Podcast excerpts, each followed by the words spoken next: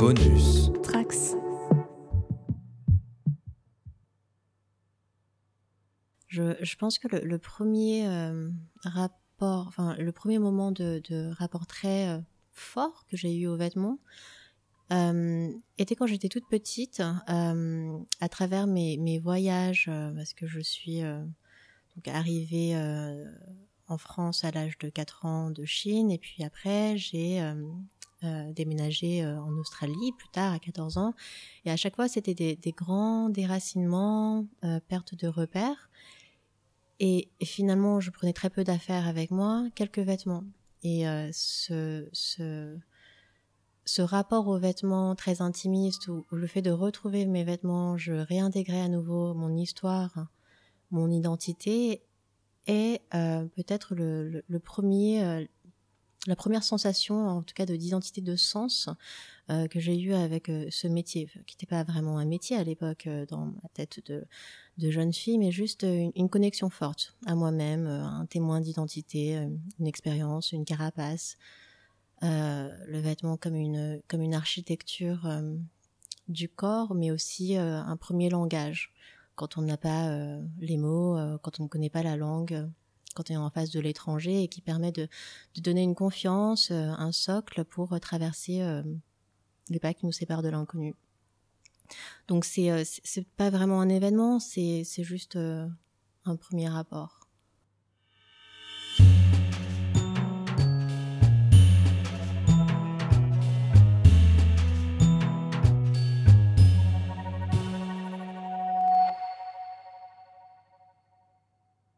Le principe de notre podcast a toujours été de soulever le voile de la création, de creuser au cœur du désir des artistes. Nous souhaitions cette fois-ci sortir de notre zone de confiance et explorer de nouveaux territoires. Le champ du vêtement, de la mode et du design. Un lieu de fantasme et d'imaginaire mystérieux. C'est avec cette idée que nous avons rencontré Yi King-in, designer et styliste. Une discussion passionnante autour de la création en elle-même, du vêtement, des inspirations à trouver et d'un rôle souvent solitaire. C'est aussi une apologie du temps et de la patience nécessaire à la création. On vous souhaite une bonne écoute. je suis revenue d'Australie après avoir eu mon, bac australien euh, pour euh, à Paris donc pour faire des études d'art. J'ai passé le concours des arts décoratifs de Paris parce que je n'ai pas encore tout à fait décidé sur euh, la façon, enfin le métier d'art appliqué, l'expression, la plateforme d'expression que je voulais choisir et je pense que je ne l'ai toujours pas choisi.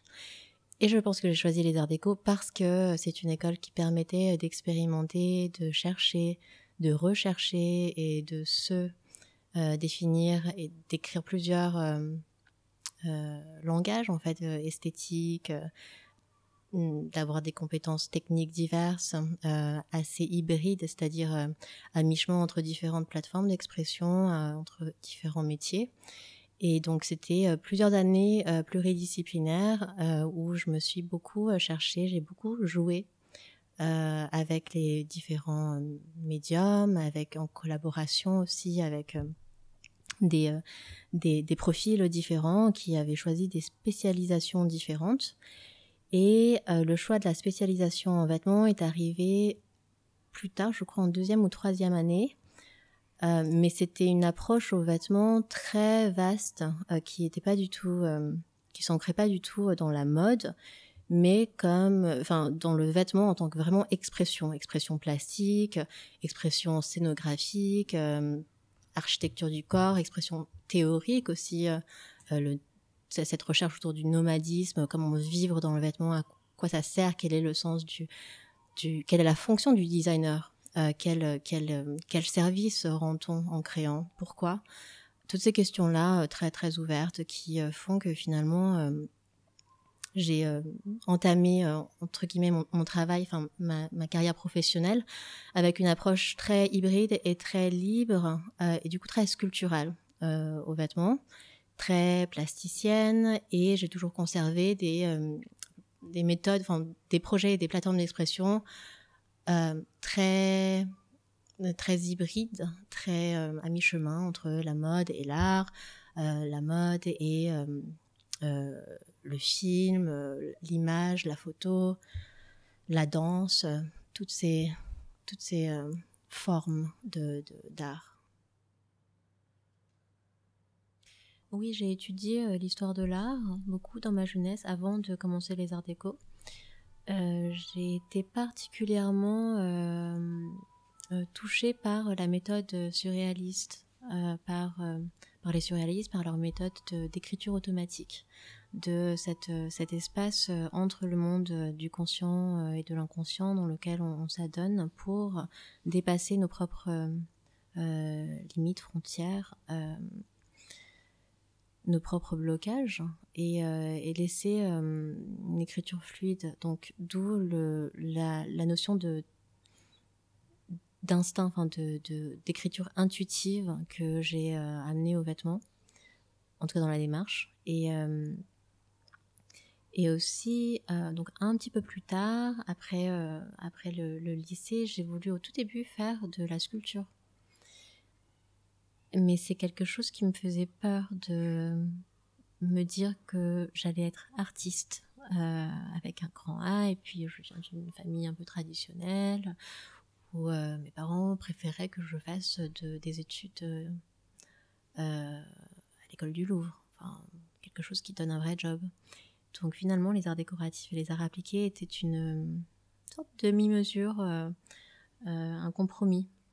Et, euh, et c'était vraiment pas plus mal parce que j'aurais pas pu être en face d'une telle feuille blanche, mais avoir quand même de, la notion de, de, faire une expression artistique dans le but de rendre un service à quelqu'un, à une vie à une communauté, à une réflexion sociale et quelque chose qui, euh, qui me structure, qui m'a structurée.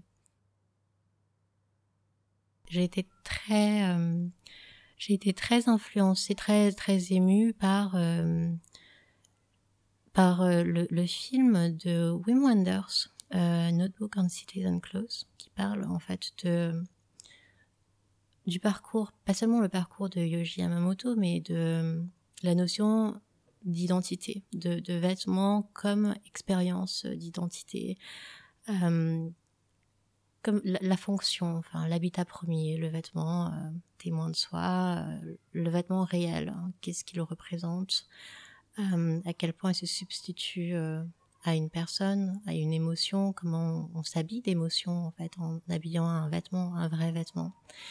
Et je pense que c'est ça qui m'a donné envie, enfin qui, m'a donné un sens en fait, euh, qui a donné un sens pour moi à ce métier. Que jusqu'avant là, jusqu'avant ça, j'imaginais comme quelque chose d'assez euh, superficiel. Euh, et là, tout à coup, le vêtement devenait fonctionnel et crucial.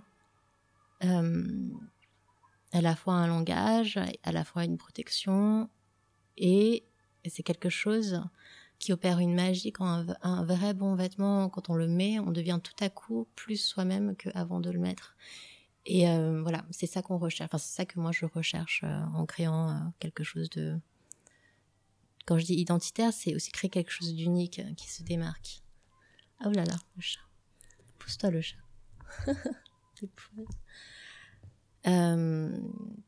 qui euh, soit un espace d'expression pour la personne qui le porte, qui soit euh, un espace d'émancipation aussi euh, pour la femme, pour exprimer tous ces paradoxes, pour jouer, pour pour voilà pour pour respirer, danser, vivre dedans. et en fait, être designer, je pense, c'est être au service des gens, des femmes qui vont le porter. Et euh, donc voilà, il y avait euh, il y avait ce film de Wim Wenders et puis euh, cette magnifique expo au musée des arts décoratifs qui s'appelait Juste des vêtements de Yoji aussi. Et aussi, j'ai été beaucoup influencée par Madeleine Vionnet pour son génie architectural du vêtement et dans la sobriété, dans l'épure, l'ingéniosité. J'ai été beaucoup inspirée par Madame Gray pour la beauté organique de ses plissés. Et dans mes inspirations plus, euh, purement esthétiques, euh, je suis souvent très inspirée par euh, la nature, par les éléments en transformation, par la transformation et par le changement de matière, par la faune et la flore un petit peu bizarres parfois, en mutation, par voilà les transformations organiques, je dirais. Bah, oui, dans le monde avant, en fait, on pouvait voyager, on pouvait marcher, on pouvait errer, euh, on pouvait sortir, marcher, euh, s'inspirer euh, sans être dans une démarche consciente. Aujourd'hui, c'est beaucoup plus compliqué. Donc, ça va être des moments à penser, je sais pas, à la rénovation de la terrasse ou euh, faire du jardinage, euh, s'occuper de mes plantes, de mon chat, de ma fille. Euh, du temps passé à faire vraiment quelque chose qui n'a rien à voir avec mon métier. Et c'est une sorte de, de respiration, c'est une sorte de façon de faire le vide pour laisser de la place mentale ou psychique pour pouvoir renouveler les, les, choses, de, oui, de, faire de la place pour, euh, oui, de faire de la place pour autre chose. Ah non, alors mon iPad euh, a remplacé euh, la feuille et le crayon quand je suis en déplacement. Je dessine en fait dessus. et pour, le reste, c'est des sensations, enfin, c'est des, des, chocs visuels, hein, des traumas visuels ou émotionnels, mais des traumas positifs qui restent. Et c'est c'est assez tripant parce que ces, visuels-là me restent dans la tête. Et quand je ferme les yeux, euh, c'est des formes qui bougent et qui sautent et qui dansent et qui changent. D'où euh, les, quand on voit certaines des pièces, en tout cas les plus culturelles, c'est plein de volutes, de courbes, de, de, de, de tourbillons de formes, de bouillonnés, de de plissés, de paraboles, voilà. oui, voilà, exactement. Ou celle, ou celle-ci, avec euh, tous les fils, les, placements de broderie, euh, cordes à piano. C'est euh, beaucoup de matières mélangées, souvent aussi.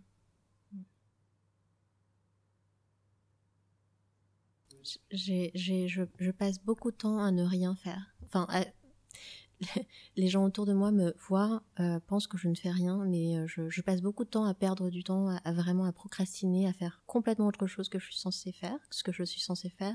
Mais en fait, c'est du temps nécessaire de, je sais pas, de, préparation, de germination, de euh, où, ça, ça tourne dans la tête de façon quasi inconsciente, et un jour, à un moment donné, ça sort tout seul.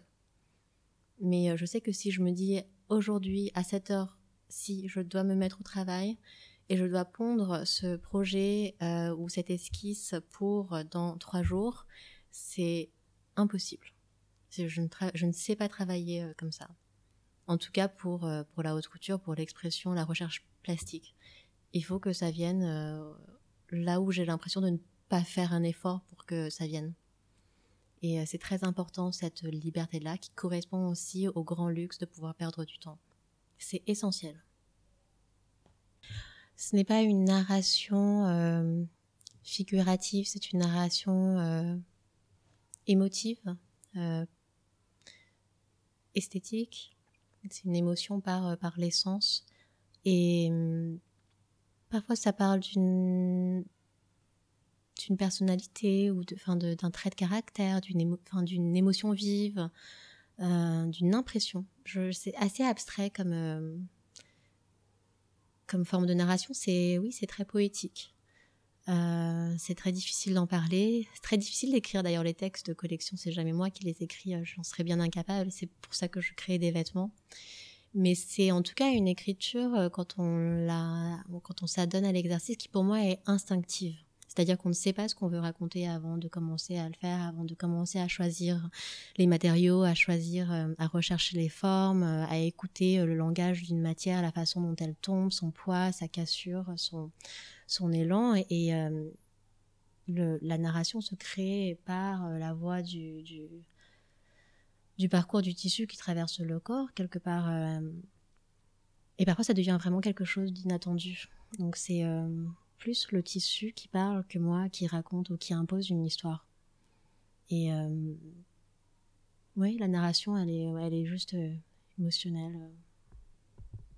pour moi, en tout cas. Je raconte jamais genre un conte de fées avec un début, une fin, un milieu. C'est les meilleurs moments de la création, c'est quand il y a un accident. C'est en fait se mettre, comment dire, c'est ouvrir sa perception, s'ouvrir à des accidents potentiels dans la création, dans la recherche. Et parfois, ça passe euh, par des moments de, euh, de destruction. Souvent, euh, les choses inattendues qu'on trouve, c'est parce qu'on n'était pas vraiment satisfait par quelque chose et que du coup, on le coupe, on le déchiquette, on le déchire, on le transforme, on rajoute, on, jette un truc dessus, on le on fait rencontrer un autre élément et, là, quelque chose se crée. Euh, qui était absolument pas euh, prévu, envisagé, euh, dessiné. Et c'est vraiment magique ces moments-là, c'est vraiment beau. Quand on arrive à transformer un traumatisme en expression, c'est magique. Hein, il n'y a plus de, il a plus de, de notion de, de bon ou de mauvais, de juste, d'injuste, de de gentil, de méchant, de, de, tout ça. Enfin, c'est juste euh, la création et, euh, et s'il y a eu une souffrance ou une blessure, une faille, on se dit qu'elle elle était nécessaire. Elle, était, elle a contribué à faire quelque chose de beau. Donc, euh, je, je, pense pas, enfin, je crois pas en la négativité des traumas. Parce qu'on a la, possibilité de les transformer toujours en écriture. C'est juste des expériences. Bah, aujourd'hui, euh, je crée beaucoup plus seule et surtout par la force des choses euh, dans, euh, dans l'état actuel du monde. On, est obligé de trouver des méthodes différentes et c'est pas, je, c'est pas simple tous les jours. Enfin, c'est pas simple de travailler notamment la matière quand on a l'habitude de se réunir autour d'une table, de toucher, de d'essayer, de mettre des éléments ensemble. Mais maintenant, on travaille de façon euh, à déporter euh, en pièces détachées. Et finalement, c'est c'est une sorte de, de, cadavre exquis de la création où chaque personne, enfin moi je vais donner une impulsion, il y a une, la brodeuse, elle va donner euh, euh, ses premières ses premières maquettes, ses premières recherches couleurs, je vais rebondir dessus. On travaille beaucoup par WhatsApp et par Zoom, euh, mais c'est autre chose. Il y a beaucoup plus de, on peut, moins contrôler. C'est pas forcément inintéressant parce que ce lâcher prise permet à euh, toutes les personnalités euh, de s'exprimer plus librement, euh, plus de façon plus autonome. Donc c'est ouais, c'est vraiment comme un cadavre exquis de la création, plus qu'avant où je supervisais, enfin j'étais derrière chaque étape tout le temps. Donc aujourd'hui, je suis obligée de, de lâcher un petit peu prise pour les parties qui ne m'incombent pas. Et c'est c'est intéressant. Pas toujours facile, mais c'est intéressant. Oui, chez les gens avec qui je collabore, je, je, recherche, euh, euh, je recherche leur, leur passion, leur, leur, émotion, leur personnalité, leurs mains. Euh, un brodeur qui va broder une ligne, ce sera jamais la même ligne que son confrère, hein, parce que c'est, on sent la trace de la main humaine, on sent la personnalité derrière. Et c'est pour ça que, enfin, la haute couture, en tout cas les, les, les métiers d'art d'artisanat sont si euh, mystérieux et, euh, fascinants. C'est jamais deux fois la même pièce. Euh, et elle porte vraiment la trace de l'humain. Et je pense qu'aujourd'hui, plus que jamais, dans un monde où tout est numérisé, digitalisé, c'est important de garder une trace d'âme.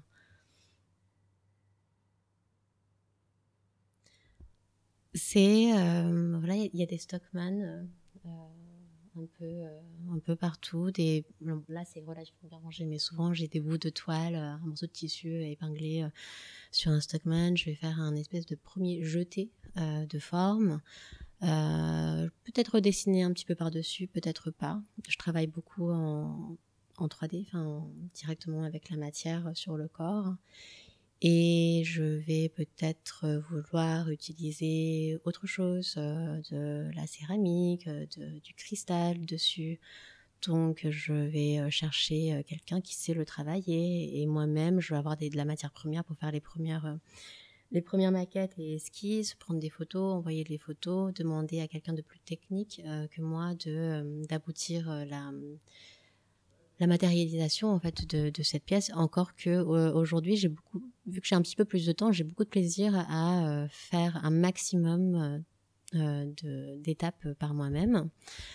On va échanger, je vais donner, envoyer des images d'inspiration, euh, parler de d'anciens briefs créatifs à, à, des créatifs qui vont répondre par la matière, par la broderie, par par des expérimentations euh, diverses, euh, parfois en mélangeant de la peinture avec du fil, avec du plâtre, euh, de l'aluminium. Enfin, c'est très, c'est un travail vraiment de, plasticien, mais à plusieurs parfois, donc c'est intéressant.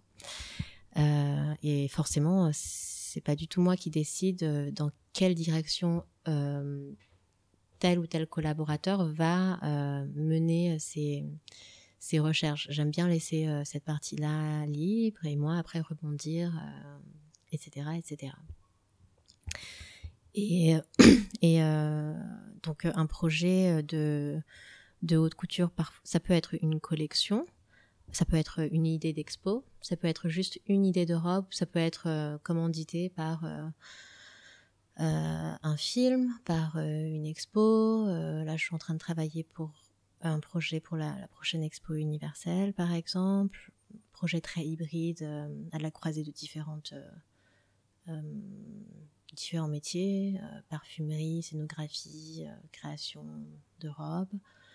et ça peut être juste une envie personnelle et qui sera partagée par, voilà, avec des collaborateurs, des artistes euh, que j'aurais rencontré. Et parfois, c'est un artiste que je rencontre et euh, dont je deviens euh, fan, donc, enfin, dont le travail m'émeut particulièrement et je vois une, une connivence, une synergie entre nos deux univers et je provoque une rencontre et la rencontre devient expression plastique. Donc là, j'ai deux projets comme ça en ce moment où vraiment à l'état de recherche pure, de essayer de faire pousser du cristal sur du tissu. Enfin, c'est, euh, ça part assez loin parfois, mais euh, c'est des champs de rêve. Je crois que je, je, suis pas du tout, euh, je m'inscris pas du tout dans une tendance actuelle ou dans un style, dans dans une mouvance en fait qu'il faut régénérer euh, tous les trois mois. Et quand je dis régénérer, ça veut dire aussi jeter à la poubelle. J'essaie plutôt de, tisser un fil rouge, non pas euh, forcément esthétique, mais en tout cas dans la démarche, dans l'approche, qui est euh, qui en est une de d'expérimentation et de recherche, d'innovation, de challenger les méthodes connues, traditionnelles, l'héritage, haute couture ou, ou autres techniques, pour l'amener dans un langage de modernité, euh, qui challenge aussi euh, les, collaborateurs, euh, les techniciens, les artisans, avec qui j'ai toujours eu beaucoup de, plaisir et d'émotion à collaborer. et je, m'inscris dans une démarche de toujours, à chaque projet, me donner au moins le but de sortir de ma zone de confort. Donc d'essayer quelque chose que je ne sais pas encore faire et de challenger aussi mes collaborateurs sur quelque chose qu'ils ne savent pas faire, ou en tout cas dont ils ont peut-être la technique, mais jamais exploité de telle ou telle manière. Et euh, cette façon de, de pousser les, limites, les frontières, euh, et techniques euh, et esthétiques, est vraiment au centre de, de, ma démarche et de mon souci de recherche. Je pense qu'au début, je créais beaucoup moins pour moi, mais plus pour le regard des autres.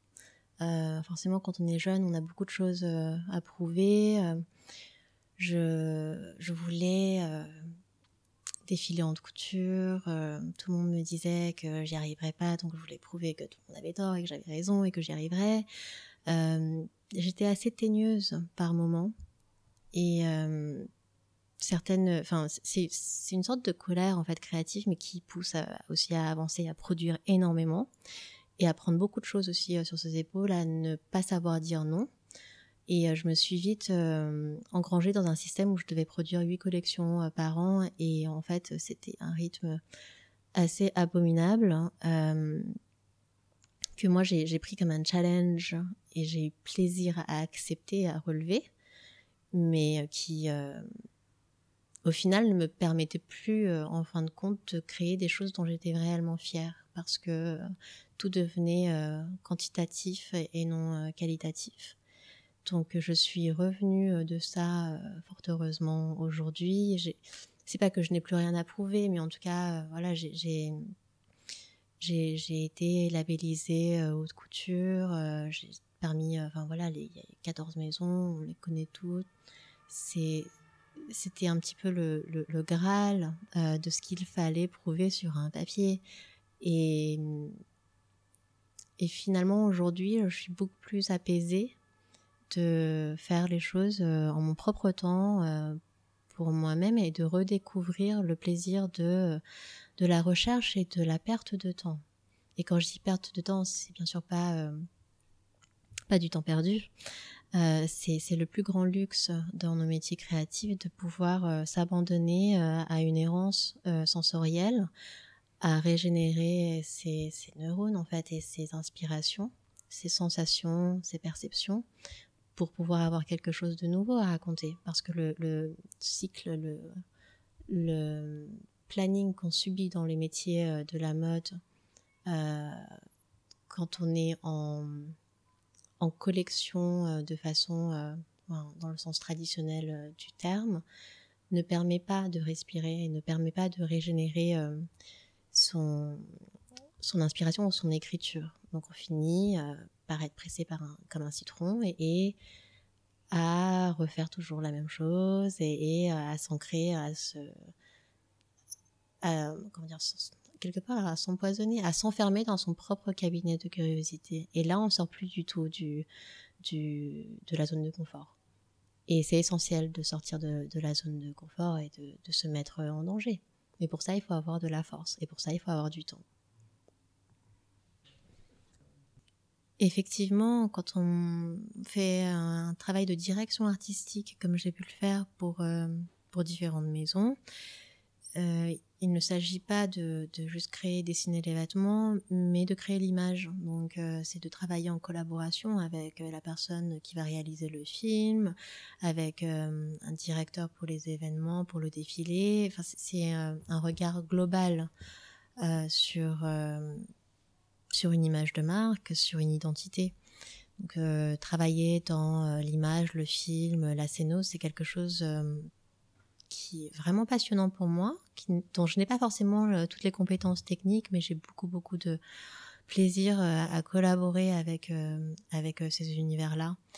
J'ai notamment travaillé en collaboration avec des metteurs en scène, avec des chorégraphes dans la danse contemporaine et classique, des danseurs étoiles, avec des, des commissaires d'expo. J'ai créé des installations notamment pour, euh, pour la Biennale de Venise, euh, de l'ADA de vestimentaire pour des spots publicitaires, mais aussi pour euh, des costumes pour des films, pour des longs métrages. Et, alors oui, mon rôle s'arrête à ça parce que je, ne saurais pas, je ne pourrais pas prétendre être capable de réaliser un film, mais ce sont des univers et des, des compétences qui me fascinent.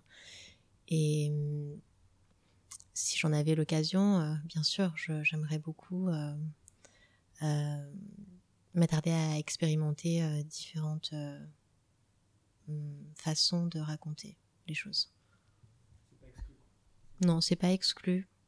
Surtout aujourd'hui, je pense que on est dans une forme de d'incertitude sociale, professionnelle, mais qui finalement nous invite euh, à replonger dans les, la source, dans nous-mêmes, dans les recherches, dans les envies, euh, à prendre du temps, à prendre du recul et de la distance par rapport à ce qu'on sait faire et par rapport aux raisons pour lesquelles on fait notre métier et qui euh, nous oblige à redéfinir aussi euh, notre métier, notre rôle. Et c'est intéressant, c'est vraiment une période de, où de nouvelles idées germent. Surtout que les passerelles aujourd'hui euh, sont beaucoup plus nombreuses et, et, faciles. En fait, on est tous beaucoup plus nomades dans nos métiers. Et il suffit d'avoir une bonne équipe technique, des personnes qui parlent le même euh, langage, qui ont la même sensibilité, mais qui ont une compétence euh, technique que je n'aurais pas, qui pourraient m'assister euh, dans la traduction de ces idées. C'est top. j'ai envie de, choses. Cette semaine, j'ai envie de choses plus petites. J'ai envie de d'objets, peut-être de bijoux, de, choses plus fines, plus précises, plus euh, concentrées euh, dans la façon, enfin dans l'essence, euh, qui prennent moins de place, qui consomment moins aussi, qui durent plus longtemps. Donc j'ai des moments où j'ai envie de m'éloigner de la création vestimentaire parce que j'ai assez de vêtements et il y a assez de création vestimentaire pour euh, servir euh, tous les besoins de la planète. Et que c'est pas forcément euh, oui c'est pas forcément une industrie qui fait du bien à la planète aux générations à venir. Et c'est une question vraiment fondamentale aujourd'hui qu'on peut plus ne pas se poser donc c'est comment raconter une émotion sans sans faire, ou en tout cas en, faisant moins de destruction ou de gâchis, ou en tout cas en, redonnant un peu plus de sens euh, aux choses, à la valeur du luxe, redéfinir euh, ce qui est vraiment précieux, pourquoi, euh, quel est le sens qu'on apporte aux choses qui nous entourent, qu'on achète, pousser à consommer avec plus de conscience. Donc oui, j'ai un peu une envie de d'objets, de, peut-être de bijoux, d'objets décoratifs ou d'objets usuels, de design, vraiment de, design de pourquoi pas de meubles, euh, d'explorer euh, des choses qui sont directement au service des gens, euh, de leur vie quotidienne, mais toujours dans une, dans une écriture très personnelle, très intime et artisanale. J'ai envie de pouvoir travailler les matières directement avec mes mains, de façon instinctive, comme de la sculpture, travailler le bois, le métal, la terre. En fait, des choses plus, plus naturelles et plus, euh, plus organiques. Euh, ça, ça décuple la créativité dans le sens où ça décuple les possibles de façon plus immédiate. Mais est-ce que le fait d'avoir accès à tout facilement n'enlève pas de la richesse et euh, de la valeur aux choses, aux rencontres, aux émotions, au rêve. Il faut se donner le temps de rêver et d'être frustré pour avoir vraiment envie de faire quelque chose et d'obtenir euh, quelque chose. Et finalement, aujourd'hui, on peut tout avoir immédiatement et cette immédiateté, euh, pas toujours, euh, comment dire, cette immédiateté n'est pas toujours motivante, hmm, n'est pas un challenge.